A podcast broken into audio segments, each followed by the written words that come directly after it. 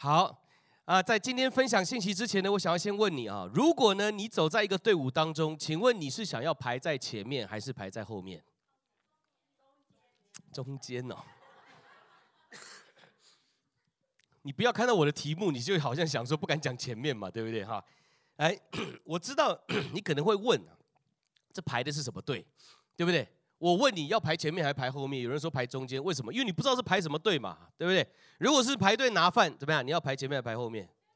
排前面嘛吧。拿金条发钞票，你要排前面还排后面？对，Black Friday 进去一块钱只有两台电视，请问你排前面还排后面？前面嘛，对，什么排中间？什么排后面？那这种答案，对不对？当然我也知道了，排队拿饭拿金条啊，Black Friday 抢这这个一元货啊。这肯定是想要排在前面的，但如果是排队打屁股，那肯定是排后面嘛，对不对？以前我们小时候还有体罚，对不对？或者是打针，是不是？呃，最好打针想到就就就很难过，很害怕，但又不能不打，这样一直排一直排，每次祷告说最好到我到我的时候就没针了，没针了就明天再打哈。但是你逃得了一时，躲得了一世吗？躲不了，还是得打嘛，对不对哈？所以有时候我们排队，我们当然会看到底是要排前面还是排后面，会看情况而定哈。不过我问的是，假设平常的时候，我们的习惯是什么？你排队习惯排在哪里？你先不问到底排的是什么，你就是习惯是什么？我相信一般人的答案，按照我们的天性，应该都是想要排在前面。天性，为什么？因为排在前面比较可以不被影响，排在前面反而有时候可以领导别人，对不对？我讲过，我之前当兵的时候啊，每天早上要跑步锻炼啊。那我说在跑在前面跟跑在后面那不一样啊。啊，跑在前面啊，空气新鲜，对不对？跑在后面呢，都是吸人家吸过的，对不对？那一个正面，大家跑跑跑，早上没刷牙啊，我们后面都闻到，对不对？那前面哇，他怎么闻都是新鲜的，跑在前面好啊，对不对？然后他想要快就快。他想要慢，他就慢啊！他可以调整自己的脚步啊！看到有美女经过啊，你知道当兵嘛，都没有女的嘛啊！看到有美女哇，他就哇一下。我们后面跑着哇什么哇哇什么哇什么哈，用看西看。那那个美女一被哇，他就躲起来了。到我们走过去，什么也没看到，你知道哈？所以排在前面好还是跑在后面好？肯定是前面好嘛，什么都看得到嘛啊！不过你也会觉得，走在队伍的后面呢，哎，也并不是都没好处的哦。比如说。可能责任就比较少，对不对？反正走错是前面你们的事，不是我们的，我们就跟着就可以了嘛。哈或者说不用想太多，闭着眼睛也能跑，反正跟前面跑就对了啊。确实是这样啊，反正就跟着啊。但老实说，除了这些少数的好处之外，大部分的人，大部分的情况，要是能选的话，我相信大家应该还是会想要走在前面。我不知道你有没有印象啊，小的时候。每逢假日啊，父母带我们出去玩，每次到了公园、百货公司或是游乐园哈等等的啊，一下车，我们这群孩子就像疯了一样啊，往前冲啊，跑啊。然后当时第一个的直觉反应就是，哇，为什么爸爸妈妈这么慢？他们怎么还不跟过来啊？一我们很急，想要赶快玩，下车就跑。现在我的小孩也是嘛，一下车迫不及待，安全带已经打开来了。啊，他他现在已经可以到自己把安全带打开来，然后可以自己把那个门按开。我说你一定要等爸爸哦。他说对，他已经站在那个车门口了，对 不对？他现在很矮嘛，对不对？就站在那个车门口已经等好了。我说你怎么可以下来的？他说他要下车，他要赶快过来啊，他很急，他觉得我们父母怎么这么慢啊？然后你也会常常听到以前我们的父母会提醒我们说，你不要跑这么快，等一下迷路了怎么办？现在我会跟我的小孩说，不要跑那么快，你们不见了怎么办？啊，这好像就一代又一代的哈。弟兄姐妹，你有迷路过吗？有迷路过啊？小时候你也是这种冲啊跑型的吗？啊，有可能啊。小时候迷了路，走丢了，那还真的是很紧张啊。我不知道你有没有经验，常听到百货公司它会有那个叮叮叮叮，百货公司报告哈，就报告什么呢？哎，有某某小孩穿了横格红色衬衫的，哎，现在你的小孩走失了，在这里，请家长来领取啊。有时候我们听到这个就想说，这家长也太不注意了吧？但想一想，这小孩也是，他干嘛要跑这么快呢？啊，除了家长有责任之外，其实今天我也要跟你说，会走丢，就是人的天性，因为我们总是喜欢走在前面。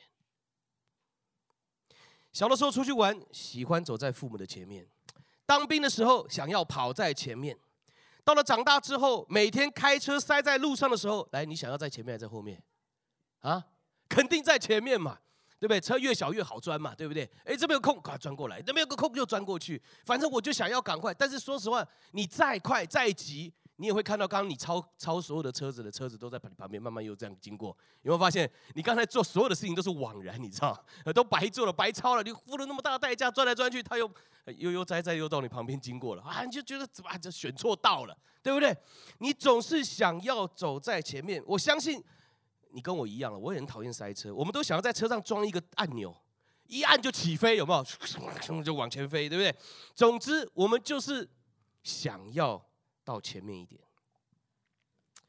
我想应该不是只有你想往前而已。其实你旁边的那辆车，它基本上也跟你想的一样，它也想要往前。所以为什么上高速公路上面哈？明明没有车祸，你听过有幽灵塞车，你知道吗？哈，不是闹鬼，是所谓幽灵塞，就是没有事故、没有车祸，但是会塞车。原因科学家研究出来了，就是大家喜欢看到空子就钻，看到空子就钻。所以当有人一钻过来，距离一拉小，我就要踩一下刹车。我踩一下刹车，后面踩两下刹车，再来就停下来了。所以呢，没有任何的事故就会造成塞车，因为大家都想要走前面一点，一点也好，快一点也好。弟兄姐妹，走前面确实是我们的天性，在很多的事上，我们很自然的就会想要走在前面。从小到大，我们都在不断的追求卓越，我们想要高人一等，甚至是赢在起跑点。这个就是我们人的天性嘛，怕输，怕慢，我一定要比别人快。走在前面并不是不好哦，弟兄姐妹，不要因为我前面讲了这么一大段，你想说往基督徒走后面一点，不是的。特别是基督徒，我们其实也要走在前面，因为是上帝要我们走在前面的。有一段经文你一定听过，我们来看马太福音五章十四节到十六节，很有名的经文，我们大声来读，好吧？一起来，请你们是世上的光，城照在山上是不能隐藏的。人点灯不放在斗底下，是放在灯台上，就照亮一家的人。十六。你们的光也当这样照在人前，叫他们看见你们的好行为，便将荣耀归给你们在天上的父。这段经文，我相信基督徒一定是不陌生的。经文这里说，光要照在什么人前啊？这个前面讲到的世上的光是不能够隐藏的，对不对？十六节就讲到说，光要照在人前，意思是什么？我们要走在前面嘛。走在人的前面，因为你是光嘛，你走在前面，前面的路你就看到了嘛，后面就跟着你走嘛，对不对？你不要说牧师啊，现在有手电筒，你不知道吗？走在第五个，你可以把他手电筒拿高，也可以照在人前啊，呃，不是这样的意思，弟兄姐妹，所谓光要照在人前，就是你要活出一个敢走的榜样。很多的基督徒现在是不敢走，哎，疫情啊。我们因为疫情的关系，教会得要封起来，不能够聚会。但是开放了，基督徒还不敢聚会，也不敢聚集，也不愿意去传福音。特别很多基督徒现在在网络上面可以聚会，所以就都躲在家里。光要照在人前，你要走出来嘛。都躲在家里，你怎么照在人前呢？当键盘侠，对不对？在下面评论，在下面传福音。我跟你讲，在上面只有吵架的份呐。你说你的，他听他的。弟兄姐妹，圣经里面讲得很清楚，我们要走在人的前面。耶稣要我们走在人前，诶，可是耶稣要我们走在的是人的前面，不是走在他的前面哦。Amen。很多时候我们习惯改不掉，诶，我们还没有信主前，我们走在人前，因为那是天性，对不对？信主了之后，成了基督徒。哎，经文说要走在人前，哎，我们还是走在人前。这耶稣的教导有没有错。可是这样的习惯就成了我们一个盲点，信仰的盲点。因为我们走着走着，哎，就不知不觉的也走在了上帝的前面。因为你习惯走前面了嘛。所以盼望透过今天的信息，让圣灵亲自提醒我们，身为前进教会的一员呐，我们的生命要前进，没错。不仅是自己要前进，我们也要光照在人前，带领身旁周遭的人一起前进。我们今年的主题是什么？今年快过完了，一定要会来。同得美好的果效，就是不是你自己好而已，而是要同得。我们要一起享受，一起经历上帝的恩典，同得。所以他弱一点，你陪他嘛，拉他一把嘛，照他一下嘛。让他可以跟你一起走嘛。所以不是自己前进而已，带着旁边的人一起往前进。但我们要彼此提醒的是，我们前进是我抢在前面走呢，还是让神走在前面呢？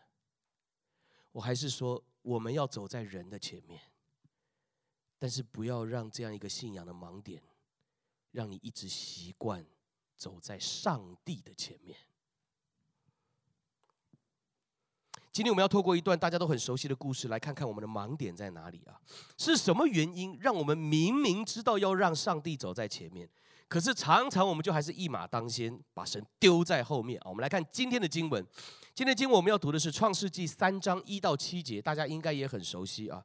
创世纪三章一到七节，我们一起来，我来读给各位听好了哈。这段经文是这样说的：耶和华神所造的，唯有蛇比田野一切的活物更狡猾。蛇对女人说：“神岂是真说不许你们吃园中所有树上的果子吗？”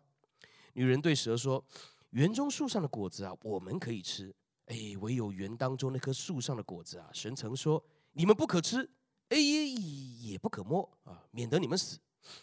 第四节，蛇对女人说：“你们不一定死，因为神知道你们吃的那日子啊，眼睛就明亮了，哎，你们便如神啊，能知道善恶。”于是女人见那棵树的果子好做食物，也悦人的眼目，且是可喜爱的，能使人有智慧，哎，就摘下果子来吃了，又给她丈夫，她丈夫也吃了。第七节，他们二人的眼睛就明亮了，才知道自己是赤身露体，便拿无花果树的叶子为自己编做裙子。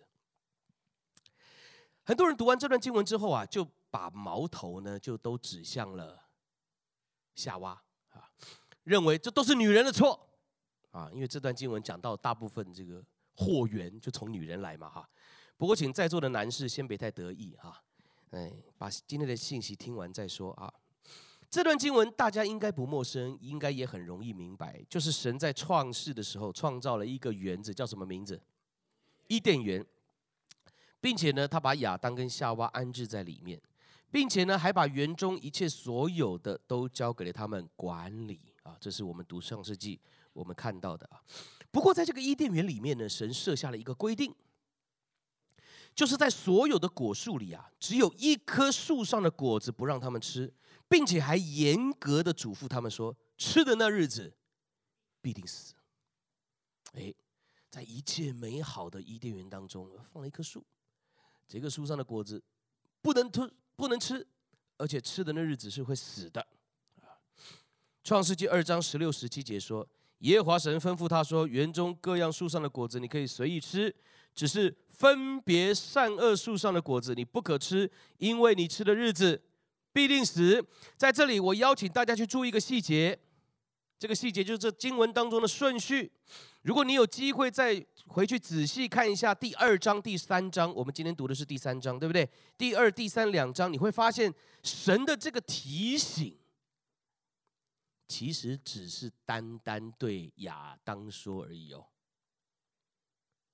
刚才我们说啊，都是女人的错。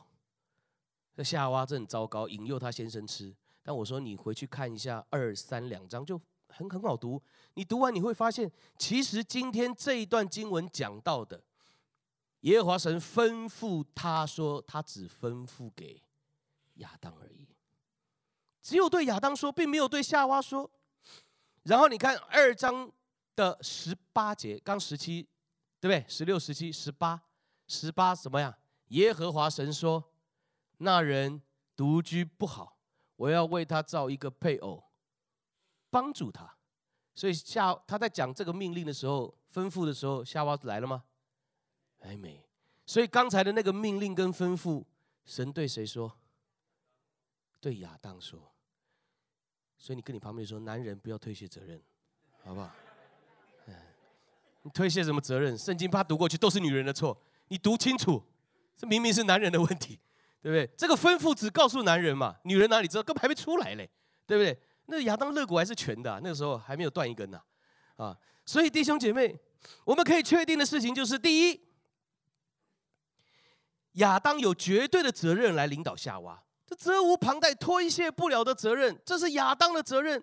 圣经并没有记载神有直接对夏娃说，所以亚当是当时唯一被上帝赋予责任的人。就这个非常神圣的规定、严格的规定，你要想哦，现在我们的法律，如果你做了什么错事会判死刑，这个是不是最严重的事？在伊甸园里面啊，你好我好，连狮子老虎都很好哎。大家在一起和乐无比，就来一个做一件事情犯错死刑。你看这这件事严不严重？上帝把这样一个严重的责任托付给了亚当，所以他责无旁贷，他有绝对的责任来领导夏娃。第二，我们从经文当中我们也可以看到，十八节说夏娃是神所创造来怎么样帮助亚当的。好。所以呢，从这里我们就整理出了两个角色，一个是领导者，跟我一起说领导者；另外一个是帮助者，来说帮助者。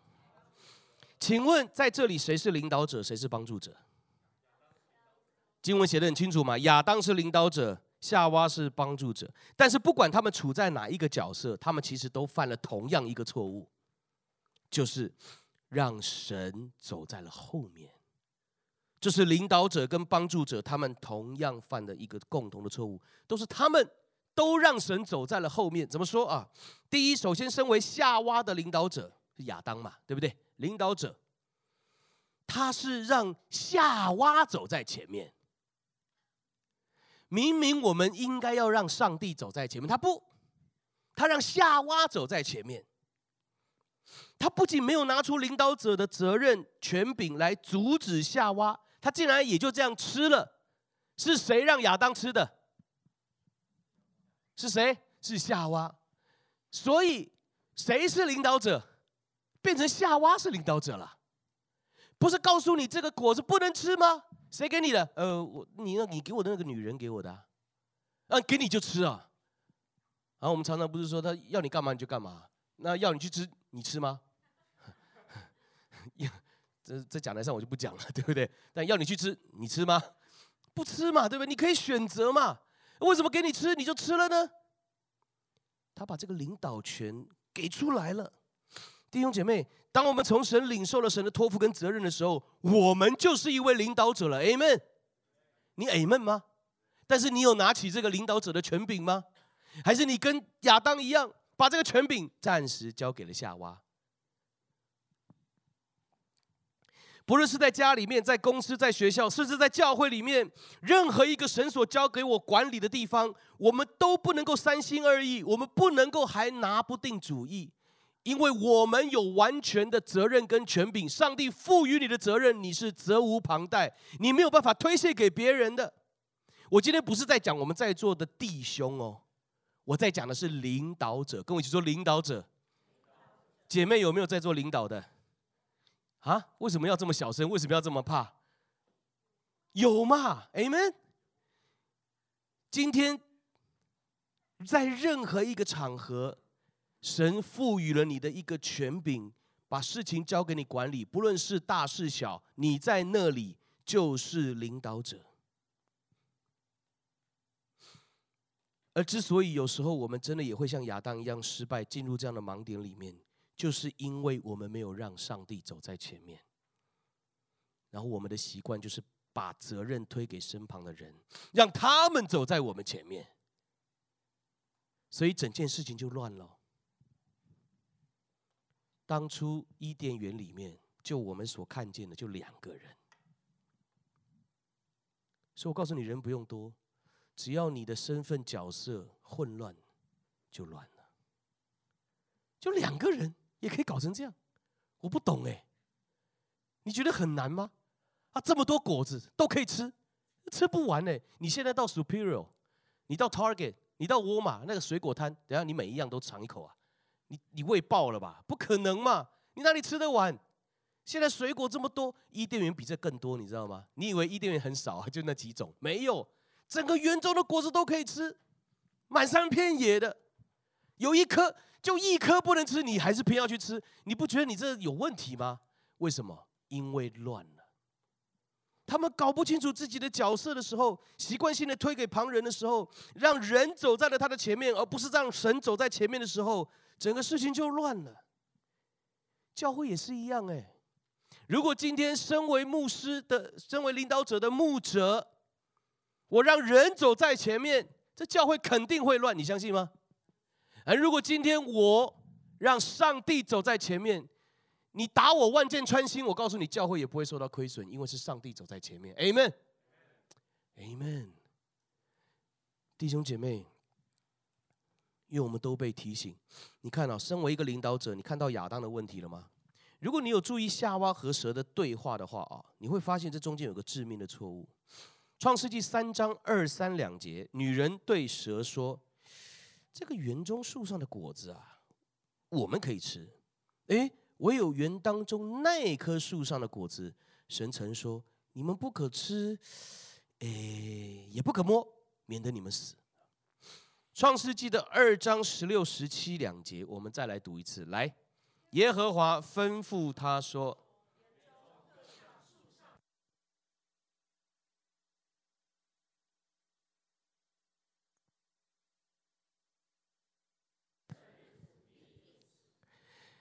这段大家很熟，对不对？为什么要读了这段，又要再读创世纪三章二三两节？因为这两段经文，一段是女人对蛇说的话，创世纪三章二三两节是女人对蛇说的；另外一个，刚才我们读的二章的十六、十七是上帝对亚当说的话。请问这两者之间的不同在哪里？夏娃说：“上帝的命令是不可吃。”然后他摸摸头，哎，应该也不可摸吧？但是，请问神有说不可摸吗？嗯，二章十六、十七节，耶和华神说：“果子你可以随意吃，只是那一棵叫做分别善恶树上的果子你不可吃，吃的日子必定死。”那这讲完了。但是夏娃说。上帝的命令是什么？三章二三两节，不可吃，也不可摸。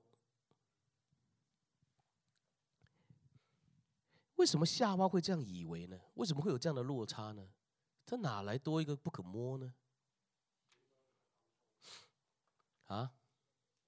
哦，好，来，我帮各位整理了一下。按照我大胆的推测，有两个原因，为什么夏娃会多一个不可摸？有两个原因啊，是我们要注意、要小心的。第一个原因，懒，跟我一起说。你不要看着你旁边说哈，你看着旁边说就是骂他了哈，就自己眼直直的看着前面懒啊。我我看着镜头，糟糕了啊，懒啊。我说的是亚当懒啊，亚当很懒。你知道为什么是有可能是亚当懒吧？因为当亚当得到了这个命令，这个命令是不是直接对亚当说的？啊，对亚当说了之后。亚当得到了命令之后，想说那是自己吃，自己不吃很容易啊。而是耶和华神跟亚当说，这么多树都可以吃啊，他说那一棵啊，来来来，我跟你讲，这一棵，这一棵啊，这一棵啊，这个分别善恶树上果的不可吃啊，吃的日子必定死啊啊。他想说哦，就这一棵嘛，好，反正园子里还有很多可以吃啊。我问你，如果是你是亚当，园子里有那么多树可以吃，就这一棵不能吃，对人来讲是一个 big deal 吗？很难吗？很难遵守吗？应该还好嘛，对不对？而且你要记得哦，全世界就你一个人哦，没跟你抢，哎，所有的你吃不完呐，说实话吃不完呐，哎，然后就就这个不能吃，好，我知道了，我知道了，就不能吃。所以基本上他自己不吃很容易，其他的果子还很多可以吃嘛，哈。可是夏娃来了麻烦呢，因为我还要告诉他哪一颗不能吃。上次一上帝说哪一颗来着？你要想啊，很多颗哎。我现在就跟你讲，那个沃玛哈，沃玛水果摊哈，有一颗你绝对不能买哦，啊，就那个什么什么 berry 的哈，那紫色的啊，然后你进去，哦，糟糕，哪一颗啊？哪哪一个哪一个不能买啊？对不对？你是不是可以 FaceTime 打电话问老婆？哎，你你刚说哪一个不能买？我我照给你看，对不对？还可以 confirm。亚当他在那样的一个光景当中，他可能根本没有记。所以呢，我在猜他很懒，什么原因？他可能就是，因为他要跟夏娃讲嘛，他就直接跟夏娃讲：“来，夏娃来过来，我跟你讲哈，那个耶和华神是有说哈，有一棵树不能吃啦。反正就那一区，那边有一棵树不能吃，记得啊，那边有棵树，不要不要不要去那里。这这么多树就在这嘛，你吃这里的，不要吃那里的。OK，来跟我说一次，OK，啊，夏娃说英文哟，啊，OK，啊，OK，好，那就就你不要去那一区就可以了，反正去往这里发展，不要往那里发展，OK，啊，有没有可能？有没有可能？所以夏娃 他晃啊晃啊晃啊晃啊晃的走到那一区，他会发现他走到那一区了吗？啊？他会吗？不会，他根本也不知道哪一区。他说那一区不要去啊。那夏娃也就走了，他又进进去了嘛。哪一颗不能吃？他哪里知道？他清楚知道吗？没有。所以我就说亚当很懒，他应该怎么样？第一，我觉得他恐怕自己都忘记了。他就算没忘记，他也应该他的责任是什么？很清楚的，把神所托付他的责任，把夏娃带到那棵树面前。你过来，我跟你讲，这个树长这样，就这棵，那么多棵哦。你看我它的特征是什么？它这个叶子哦有纹理的哦，哦，那果子哇，那个颜色很鲜艳。你看这旁边就不好看，对不对？这很好看呐、你闻有点香，你摸。嫩嫩哎，软软的哦，这个很好握，那一看就很甜、很熟、很好吃。来看好，这一颗不能吃，来跟我说一遍，这一颗不能吃，说，再说一遍，要说说三遍才可以。来，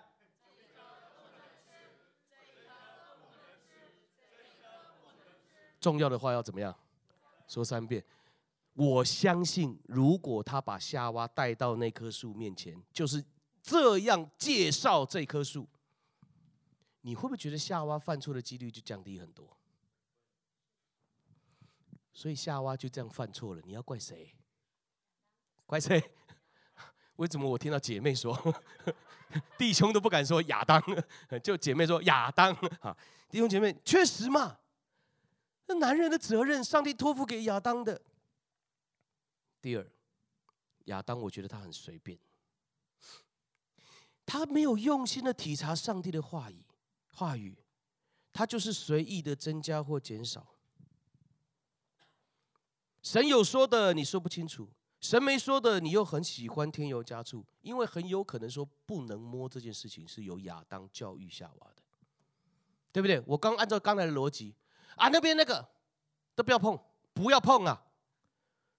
就反正他这样一一绕，可能有三五百棵树都不能碰。不碰没关系，这边有三五万棵树嘛，这很简单嘛，就那一区，所以三五百棵对夏娃他接受到的观念是什么？不要去啊，去了也不要碰嘛，不要摸嘛。所以夏娃 说实话哦，他在回答这件事情的时候，那不可吃也不可摸，很合理耶。问题出在谁？出在亚当嘛。弟兄姐妹，我告诉你，神有说的，你不说清楚，你不记清楚；神没说的，你很喜欢自己加加东西，你就给魔鬼开了一道门，给魔鬼地步。今天面对神所给你的责任，你是领导者，是神所托付的领袖，请问你是不是也很懒？是不是也很随便呢？是不是也很想逃避呢？我不想多解释了，我懒得教你了。面对家庭，神所赏赐给你的产业，我们中间的弟兄，你的小孩、你的妻子，你想说算了算了算了算了，不说也罢了，不教了，管他的。或者是有些人就自己胡乱定一些规定，敷衍了事。我讲的是基督徒，哎，我讲的不是认识神的人，我讲的是，我讲的不是不认识神的，我讲的是基督徒，我们自己，弟兄姐妹。常常我们明明知道我们从神领受了托付，可是我们却更习惯的是把责任推给别人，让人走在了我们这个赋予领导地位的人的前面，像亚亚当一样嘛。反正你别去碰那棵树就对了。但真的是这样吗？你知道我我就在想哈。神为什么没有跟亚当说不能摸呢？因为你觉得这个这个经文很合理啊，不能摸很合理啊。吃的日子必定死，还摸嘞？那不是我们英文说 temptation 吗？不是试探吗？到了面前还摸一摸，那不就吃了吗？远远的不就是根本吃不到嘛，对不对？所以照理说这不能摸的问题，应该挺合理的啊。这个命令好像应该也有吧？啊，周牧师，你这个讲的有点，我在还在想哎。弟兄姐妹，我告诉你，为什么我认为神并没有和亚当说不能摸？因为我相信神知道魔鬼很狡猾，魔鬼很狡猾。重要的是说三遍，最后一遍，魔鬼很狡猾。什么叫狡猾？他不会让你知道是魔鬼，他不会让你知道吃了这个有毒，他不会让你觉得他在骗你。魔鬼很狡猾，他会诱拐，他会骗你。所以上帝没有说不能摸的原因，我相信就是要亚当去多认识一下那棵树。圣经里面神在教导亚当的时候，一定是把亚当。叫到那棵树的跟前，跟他说：“就是这一棵，不可以吃，吃的日子必定死。”甚至神希望亚当走进去，走近一点看，摸一摸，闻一闻，捏一捏，尽其所能的更认识这棵树，因为这棵树在这整个园子当中。可以说是最重要的一棵树，对不对？对不对？其他随便吃，吃到饱，这一棵不能吃啊！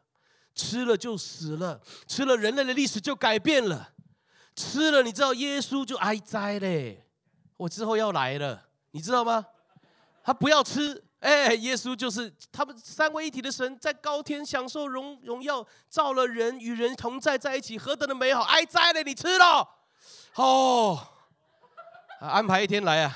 安排一天来，来到世上，道成肉身，还搞个圣餐哦，波饼啊，噼里啪啦上十字架，父啊，赦免他们，啪啦啪啦的，还要再骑白马再回来，对不对？很麻烦，一连串东西就出现了。所以弟兄姐妹，耶和华神一定是清清楚楚的把亚当叫到那棵树前面，看好这一棵长什么样子，什么颜色，给我凑近你的鼻子闻一下，鼻窦炎，奉主的名医治，闻清楚。清清楚楚之后，我问你：当魔鬼撒旦再来引诱你、诱拐你、诱骗你，说实话，你知道他的地理位置，你知道是 exactly 的 location 哪一支的时候，哪一个位置的时候，哪一棵树的时候，魔鬼把你带到那边，你就会且慢，嘿，你这个有问题啦。上次我来的时候是耶和华神带我来的，再来我就没来过了。嘿，你现在又把我带来，什么意思？你是不是会有警觉心？如果他很勤劳的把夏娃也约来，来过来过来看好了，摸了，他听。夏娃被这么哎，夏娃是很单纯的人，你知道吗？跟我一起说，夏娃很单纯。全世界第一个女人能不单纯吗？我会娶师母为妻，就是因为她非常单纯。所以我知道女人都是很单纯的，特别是全世界的第一个女人，那一定更单纯。她的生命当中，她所思所想的，就是她是从一个肋骨出来的，你知道吗？所以她。他在整个生命的被赋予的责任，他是亚当的帮助者。他眼里只有亚当哎，亚当跟他说这个怎么样怎么样怎么样，他很清楚的。所以当蛇来引诱他的时候，他一定会说：“且慢，我要以我的丈夫说的算。你等我一下，我问他一下，对不对？不会在那里就被骗了，弟兄姐妹。所以我说，神为什么？”我十分确定，神并没有跟亚当说不能摸，因为圣经上也没写。第二，我认为神就是要借由这个机会，让亚当看清楚这棵树。神也希望亚当要用这样的责任来教导夏娃，让他清楚知道上帝的命令。请注意哦，我讲这一段，我不是要鼓励你走向罪恶，好像说哦，周牧师啊。那我是不是应该要买一些大麻放在我的面前，然后开始闻一闻，看一看，确定一下啊？弟兄姐妹，我不是要你走向罪恶，我是不是应该要开车到拉斯维加斯一下？哎，坐在那个老虎机前面，坐在那个呃那个什么德州扑克前面啊，放一点钱，然后开始玩一下，感受一下赌徒的这种恐惧，赌徒的呃这个弟兄姐妹不是的，你不要忘记一件事情，神并没有说不能靠近那棵树。上帝只是说不能吃，所以我们要很清楚、很清楚、很清楚知道一件事情：上帝的命令是吃了才是犯罪，对吧？吃了才是犯罪，摸是犯罪吗？走近是犯罪吗？吃了才是犯罪，这是圣经当中让我们很清楚的看到的。如果你很快把圣经读过一整遍的话，你会发现整本圣经讲到了很多不好的事情，又讲到了谁做错了什么事情，又讲到了谁又遭受了到了什么惩罚，谁又背叛了谁，或是谁又杀了谁。今天早上我们在分堂讲到大卫，哇，那个是之烂呐，之乱呐。当然，这中间也记载了很多有恩典、有祝福的事情。可是你知道为什么圣经会记载在记载这么多的坏事呢？圣经，圣经，哎。Holy Bible，哎，是不是应该让我们看到最神圣的部分、最好的部分、向善的部分？为什么让我们看到那么多坏事呢？原因很简单，神就是要让我们看清楚、熟悉上帝的心意，还有做事的原则，以至于当魔鬼来诱拐我们的时候，我们可以不被影响嘛？Amen。所以读圣经，你不要认为说没有看过圣经的人认为说圣经很神圣哦，打开来都是一些很神圣的做人的道理、心灵鸡汤来着的，不是。当你打开圣经，你会发现怎么这样？怎么那样？有没有搞错？可以这样哦？我告诉你，如果你认真读圣经，就是这，这就是你的反应。对，基督徒怎么看待这个反应？神要让我们看圣经，是神参与在人类的历史当中，人是软弱的，会犯错。但是从这些犯错当中，可以看见上帝的爱、上帝的怜悯跟救赎；从这些人的作为当中，可以看见神怎么样会赏赐祝福，什么样会降灾惩罚，清楚的原则写在那里。所以，当你熟悉圣经的时候，当魔鬼撒旦来诱拐我们的时候，我们可以不被影响嘛？刚才我在领圣餐的时候，我提到有很多的基督徒哦。他们会认为说，牧师啊，我犯了一个错，这个错上帝绝对不会原谅我的，所以我没有资格来领圣餐，所以我没有办法再回到教会，所以我觉得我不能祷告，因为祷告上帝也不会听。你看，你告诉我圣经当中哪一段写到这个？有一个罪是上帝不能原谅的，你犯了一个罪，那种罪是神不会听你的祷告的，神不会理你了，再见，拜拜。有吗？没有哦，跟我一起说没有。再说一次，没有，弟兄姐妹，我说提醒你的就是这个，没有。可是你会自己认为有，我罪孽深重，我不配站在讲台上。我过去是个坏人，今天我怎么可以资格站在这里？上帝，你拣选别人吧，我没有资格站在这里。弟兄姐妹，如果你圣经不熟，你就会有这样错误的观念。没有，没有任何的事可以让我们与基督的爱隔绝。他爱我们爱到底，我们都有机会，Amen。我在说，神要我们看重他的命令，我们要对他的话语谨慎，而不是随随便便。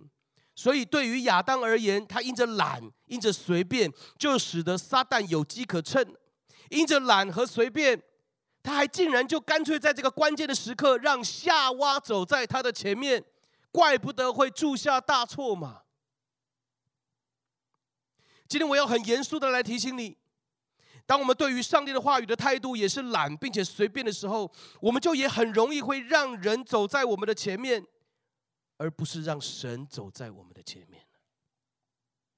你可以继续懒呢，继续随便呢。教会辛辛苦苦为大家预备每日的灵修音频节目，你可以不理啊，可以不听啊，可以管他的聚会，可以爱来不来啊。圣餐啊，没关系，不重要。你所参与的服事没关系，不重要。弟兄姐妹，你可以继续带着这样的态度。我告诉你，你就是让人走在了你的前面，上帝被你丢在后面，事情只会更乱、更糟，给魔鬼留地步。记得吃的那日子必定死。你让人走在你的前面，你死定了。请问现在的你是怎么来面对选择的呢？你要如何来选择工作呢？你要怎么来判断这是不是上帝为你预备的另一半呢？你应该怎么做投资呢？这间房该买不该买呢？主要我是要买电动车还是要买油车？这个地方我该去不该去呢？说实话，要解决这些问题的关键行动就只有一个，就是从现在开始对上帝的话语认真、谨慎的来看待。认真的看待你的服饰，看待你的教会生活，认真的看待神所放在你生命当中的方方面面，每一项恩典，每一项机会，神所托付你的责任，你是领导者，负起责任来。你不会做，主啊，教我怎么做。但是还是负起这样的责任，然后让神走前面，这样就行了嘛。从大事到小事，让上帝走前面，你所做的决定，上帝负责。Amen。跟你旁边说，你所做的决定，上帝能负责，好不好？你所做的决定，上帝能负责。再来，我们来看夏娃这位亚当的帮助者，他其实在帮助亚当的角色上面，他也失了分寸。因为身为帮助者啊，他自己却走在了上帝的前面。我们刚才说，身为领导者，他应该要让上帝走前面，但是没有，他退居第三位，他让人走在他前面。然后他还哦，他第二位，他把上帝也丢在后面。但是今天帮助者夏娃，他也走在了上帝的前面，他把上帝直接丢在后面了。这好像也是我们常常会犯的毛病哦。我在讲的不是姐妹哦，我再强调一次。是我们中间的弟兄姐妹们，有时候我们是别人的帮助者，有时候我们常常也会犯这个错误跟盲点，就是走在上帝的前面。因为当我们是帮助者的时候，我们大部分的做法就是拼命想办法，然后尽自己最大的努力，想想过去的经验，然后来试图帮助别人，对不对？当你是帮助者的时候。这样的态度有问题吗？其实没问题啊，你是帮助者，你本来就要想办法啊，对不对？尽自己最大的努力，跟看看过去的经验来帮助别人。这个态度我并没有说不好哦，可是这是一个致命的盲点，很容易引发出的一个致命盲点，就是走在神的前面，我们就会认为自己是神了，因为你想办法嘛。有多少人我们在帮助别人的时候，我们是先来祷告，等候神。说主啊，该怎么做？我该怎么帮助他？还是当一个人需要帮助了，你直接站出来？我过去的经验是这样啊，我觉得你要这样，你要这样，不加思索的，这个计算非常快，思考非常快，直接可以告诉他该怎么做。大部分的人是怎么样的？安静等候，还是直接给予建设性的帮助建议？肯定是直接帮助他嘛，你有经验了嘛，你有头脑嘛。你有点权威嘛，权柄嘛，你有力量嘛，你有资源嘛？问上帝干什么？对吧？帮助者常常会进入一个盲点，就是走在上帝的前面，甚至认为自己就是神。我掌控这一切，我有资源，我有经验，我确定这样做一定可以。身为一个帮助者，你有没有看到夏娃的问题？好，如果就当我刚刚错怪了亚当，好吧？因为圣经其实没有写得太明确啊。我们刚才呢，就是在呃这个圣经的经文当中啊，推敲啊，你也可以说猜测，做一个合理的判断猜测。如果刚刚就当我是错怪亚当好了，搞不好亚当他讲得很清楚，他也不懒，他也不随便，他就真的把夏娃带到旁边来。说就是这个，就啊！如果亚当就是这么勤劳、这么负责任的一个男人，好了，当然不可能了，因为事后你也可以看到他就不是这样。但假设他很认真，纯粹就是夏娃自己擅自加了这一句“不可摸”。夏娃觉得说这样更圣洁，这样更尊重我的老公，这样可以离罪恶更远。你觉得有没有可能？纯粹夏娃自己觉得啊，也是有可能啊，因为我们常常就是这样啊。我们比较像是这样啊，自己加一些东西，让这件事情更完美、更圣洁，好像更讨神的喜悦，与神更亲近。我还是说，神没有说的。如果我们擅自更改，并且还加一些我们自己以为更圣洁的条款，那这就是给魔鬼留地步了。所以今天，身为帮助者的夏娃，他所犯的错误就是他对上帝的话语自以为是啊。你知道我曾经说过，我们教会有人说啊，洗礼袍是圣袍，圣袍哦。那你知道我们教会的那个洗礼袍是怎么来的吗？我讲过吧，就是我们中间有很会裁缝的老姐妹，她说：“周牧师，我奉献。”我也不知道要怎么做，但是我会裁缝，我想为教会奉献洗礼袍，但我也没钱买。你 OK？我去买块布来帮你们裁缝吗？我说可以啊，那就挑最厚的，要防风防冷的，还不能透光的，因为我们受洗的时候就穿个洗礼袍，里面可能就穿个短裤短袖的，而且透光透明的就不好看。要最厚的，不会透光的啊，下水要要防冷的，好不好？他说好，那我们就挑最厚的窗帘布。哎，我们教会的洗礼袍，窗帘布缝的，很漂亮。我为那个老姐妹感恩，我们也用到现在哦。啊，他还用的不同的 size 量，然后就用窗帘布做个洗礼袍。那洗礼袍，为什么我会有这段故事说是圣袍？因为就有一次有一个洗礼的人，他迟到了。他没有参加到洗礼，但他说，我会后可不可以跟着你们穿这个衣服照个相？因为下周他就要参加洗礼了。我说难得嘛，可以啊。但是我们教会就有姐妹直接说，给我脱下来！你有什么资格穿它？你迟到的人，这个袍子是圣袍哎，你凭什么现在穿它？你知道那个受洗的小女生惊讶，不是惊讶，不是惊惊愕、惊吓。跑来说，传道，呃，我要脱掉，都脱掉，现在脱掉。我说，哎，这不好意思，你你何必嘛？你何必这样嘛？对不对？把人家吓的，对不对？你讲话好好说，不可以，不能随便。他穿的是圣袍，哎，我说姐妹，窗帘布不是圣袍，这怎么可以？你怎么可以这样讲呢？就是圣袍。我说对，他带着一颗谦卑。认为自己是罪人不配的心，穿上这套衣服，对他来讲是圣袍。但对你这种不明白神救恩的意义、咄咄逼人、不用上帝的心、基督的眼光看他，对你来讲，他就是窗帘布。你知道我在讲什么吗？受洗的人，他觉得他有罪，他今天很亏欠，他迟到了。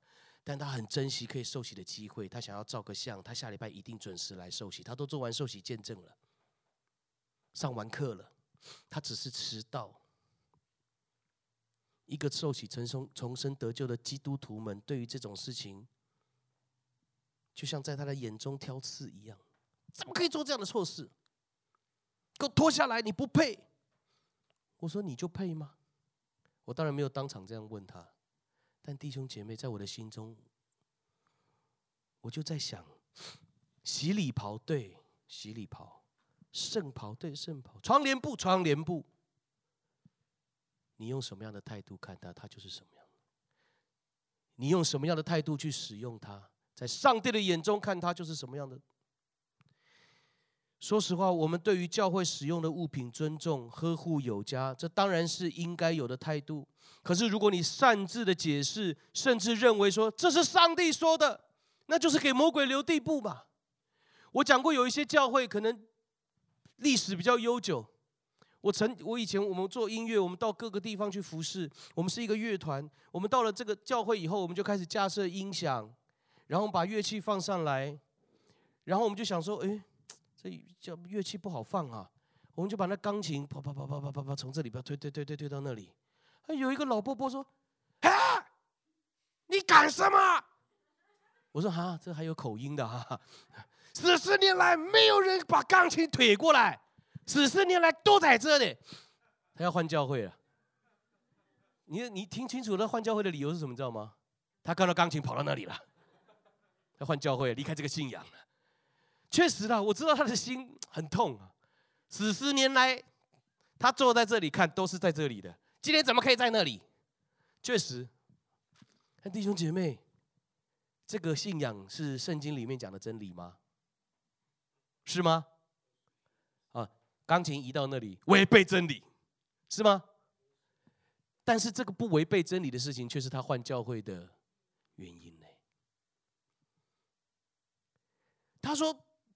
这个教会当初建立的时候，老牧师认认真真的存钱、工作、传道、卖房、卖肝。啊，没有卖肝的哈，卖血、卖头发。啊，秃头现在。存钱买了一部钢琴，他亲自说要放在这里的，今天你们几个年轻人，就给我这样垮啦垮啦垮啦对过去了，像什么话？对了，我承认我们没有尊重他们，没有问，没有想到这个这么严重啊，死尸拈来，你知道吗？没有想过死尸拈来啊，这我，但是我就在想啊，对不起，对不起，对不起。但是弟兄姐妹，他把上帝的真理加进去了，老仆人奉献的，神给他的权柄说放在这就放在这，你一过去，教会就不会复兴了。你一过去，教会就开始乱了，魔魔鬼留地步了。我现在想说越来越严重了，但是你还真别说，真有人这样认为。牧师讲到不穿西装不打领带，这教会就糟糕了，就完蛋了。教会没有这个没有那个，教会就做不下去。弟兄姐妹，常常我们会有很多，甚至有我不知道你们教会有没有别人有教会经验，有些的这个教会啊，奉献是传奉献带的，你知道吗？你知道曾经我们前进就是放在这里，大家有感动自己来。多少我在刚刚成立教会的时候，哎呀多少人跟我建议牧师啊？我跟你讲，我建议哦，还是传奉献带啊。传奉献带哦，到他面前，他至少会不好意思啊，拿出个几张来。有时候拿错，哎，我们就赚到了，不是吗？我心里想说，这你也敢讲？就放在心里想就好了，好不好？哎，所以你还讲出来，对不对？哈，但是我就觉得说，小教会哦，这样传有时候有点压力，你知道吗？但没办法，他们坚持。他说：“这个还是符合圣经的教导，你要给他们一点压力啊，要教导啊，你知道吗？符合圣经呢、你就放在这，他根本爱来不来。你看现在是不是很穷？前进是不是很穷？对不对？前进我们讲的是前进是 forward 哦，钱没有进来哦。啊，前进教会其实不是钱进来的，是我们走往前啊。所以为什么？因为我们不是这样传的嘛，大家没压力嘛，爱来不来的随便嘛，对不对？所以弟兄姐妹，有人就认为说，如果不传奉献带，不符合圣经的教导。”好，太多太多这种，你自己回去想。这就是我们常常会自己加添，这是神说的，这就着实的给魔鬼留地步了。你可以说洗礼袍是给当天要受洗的人穿的，诗班袍是给诗班穿的，台上的琴是给敬拜团使用的，讲台是牧师讲道的时候使用的，这些都没问题。但问题就在于你的好心，有时候会自己擅自增加规定，而且你会说这是神说的，那我们就会很容易犯跟夏娃一样的错误。圣经中有没有这样的例子呢？弟兄姐妹有哦，而且是耶稣亲自指出这个错误的，就是关于安息日的规定。神说，当纪念安息日，守为圣日，并且在这一天什么工都不不准不可以做。然后那些宗教团体啊，就会因着好心还有金钱，擅自增加很多关于安息日的规定。过去的犹太宗教、犹太教的领袖们，这些拉比、法利赛人、文士，他们最后定出来的这些规定，在安息日不可以做，连耶稣在安息日出来治病都被拿出来攻击，对不对？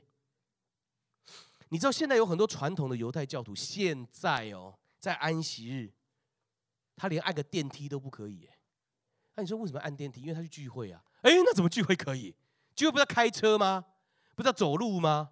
哎，对，但是尽其所能的，能减少他的动作就减少。所以进到电梯里走进去，门会自动关，会自动上到那个楼层，再走出来就好了。电梯帮你按好了。为什么？因为按电梯违法，违反宗教法律。安息日不可以做事，按电梯犯法，有问题。我们都知道为什么上帝要设立安息日，目的就是要我们看重这一天，并且用这一天，我们来体会上帝的创造，更认识神的心意。可是那些自认为好心的宗教领袖却另外加了很多的规定。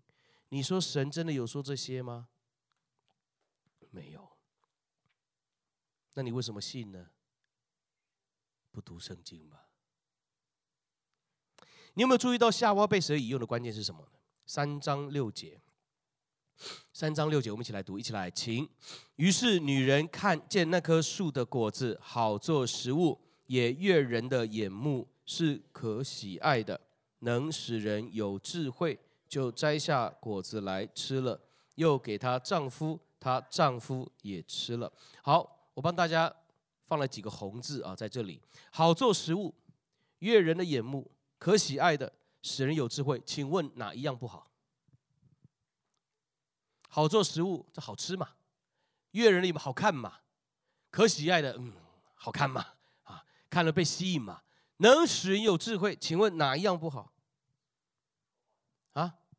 我告诉各位，我猜哈，在伊甸园当中所有的果树当中啊，有这些条件的可能还不多，搞不好就唯一一棵有这个条件的，就好吃、好看，还吸引你，吃了还有智慧。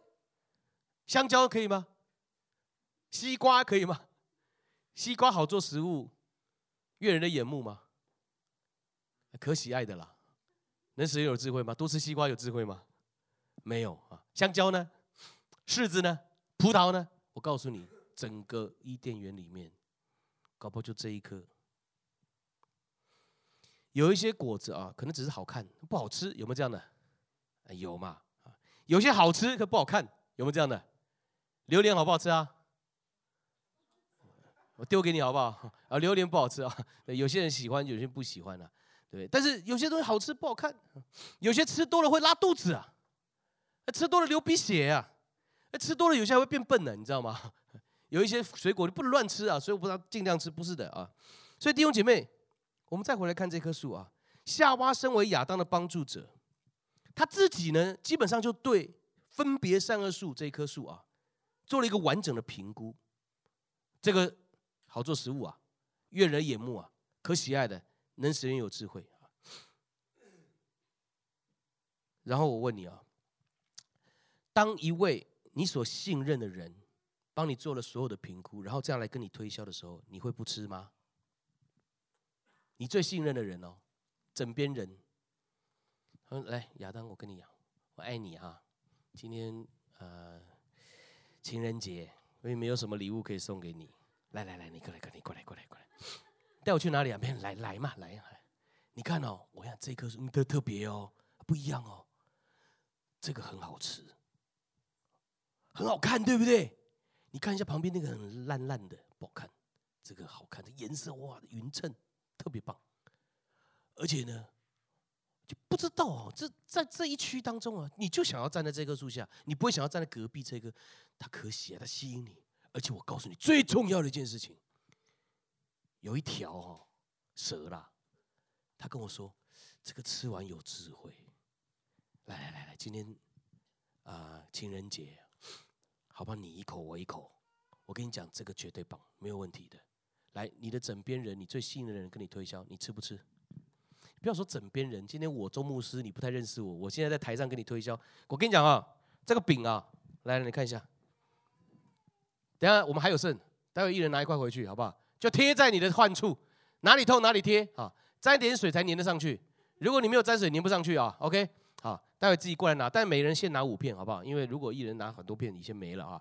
来，然后呢，这个葡萄汁如果还有剩的话，大家也是，呃，这个可以自由领取啊。喝了就会得到帮助。我请问你，信不信？你不要不好意思说，你也不要害怕说。说实话，今天你我不太熟，我这样讲，你们不敢拿就算了。网络上一堆要的，我跟你讲，你自己上网看看有没有很多网络上在宣传。领圣餐可以治百病的，你自己去打，有这种的哦。我光领圣餐在家里面自己，哎，这么你做法是不是啊？怎么可以治百病？是怎么回事？弟兄姐妹，我要说的是，确实，如果夏娃做了这一些的评估，他身为帮助者，他这样来吸引亚当是有效的。所以你知道夏娃。他自己就在亚当的面前先摘下来吃嘛，因为他告诉你说，这个真的是我说的那样，然后就给她丈夫，她丈夫听完介绍之后，当然也就吃了嘛。你讲的这么棒，搞不好还放闪，那你一口来，那你也一口，你一口我也一口，对不对？我刚说什么节？情人节嘛，两个人互相喂。我告诉各位啊，因年因为当年他们这样撒狗粮放闪，甜蜜蜜。你今天我跟你就坐在这里，很苦。对，放闪不是一件好事，好不好？跟你旁边说，放闪不是一件好事。其实平心而论哈，夏娃讲的一点都没错。我相信这个全世界的第一个女人，她的审美观，我相信，女人很心思很细腻的，她的审美，她很因为帮助者嘛，她看到这棵树上的果子，确实会让人眼睛明亮起来，吃了会变聪明。但是你不要忘记了，神的命令是什么？不可吃。所以不可吃就是不可吃，就算这个水果有一百个好，你也不能吃，因为这就是上帝的命令。Amen。往往我们都会替神想。然后经经过我自己的评估，经过我们的讨论，按照我过去的经验，以至于我想了个半天，神的命令可以暂时先放在这里，我先去追求我的命，我我先追求我的理想，我先按照我的计划走，神的命令先放一边。弟兄姐妹，这就是典型的帮助者，身为帮助者自以为是的态度啊。今天的信息要结束了。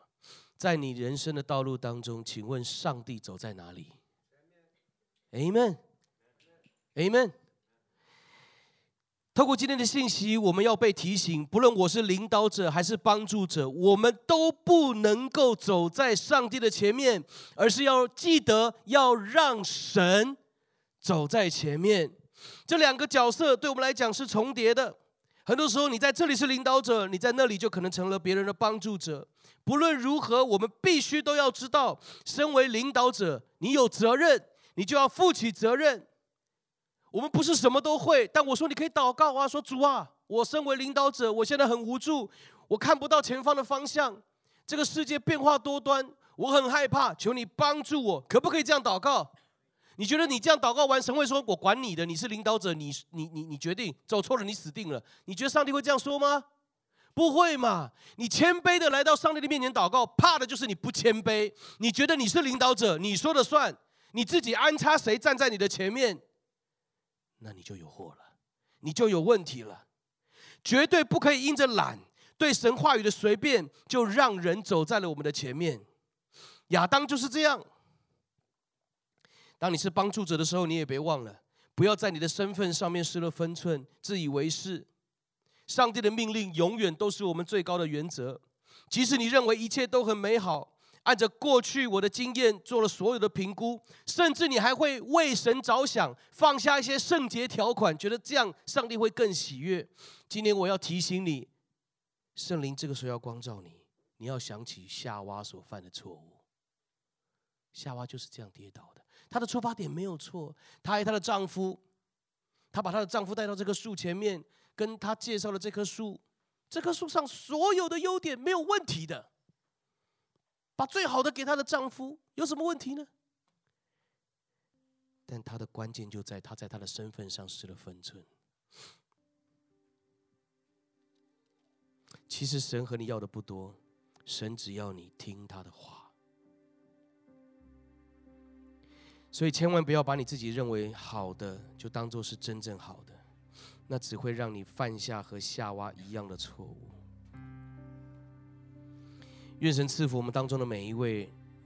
当我们生命又要往前再走一步的时候，就请先停下脚步来看看，现在是谁走在了前面，好吗？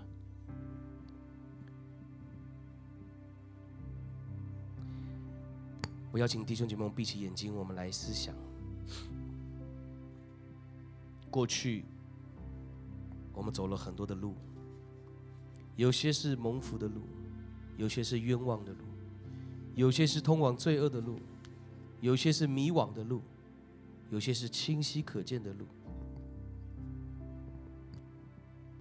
那这些路有多少是神走在前面的呢？还是你一马当先走在前面？接下来，我们要用这首诗歌，我们来回应我们的神。我们求主帮助我们，开我们的眼睛，让我们能够看见神的荣耀，看见神的带领。耶稣说：“你们的光也当这样照在人间。”不是我们走在上帝的前面，而是当我们发挥影响力、领导力、帮助者的权柄的时候。我们邀请神走在我们的前面，他们跟着我们，这就是神要我们做的，Amen。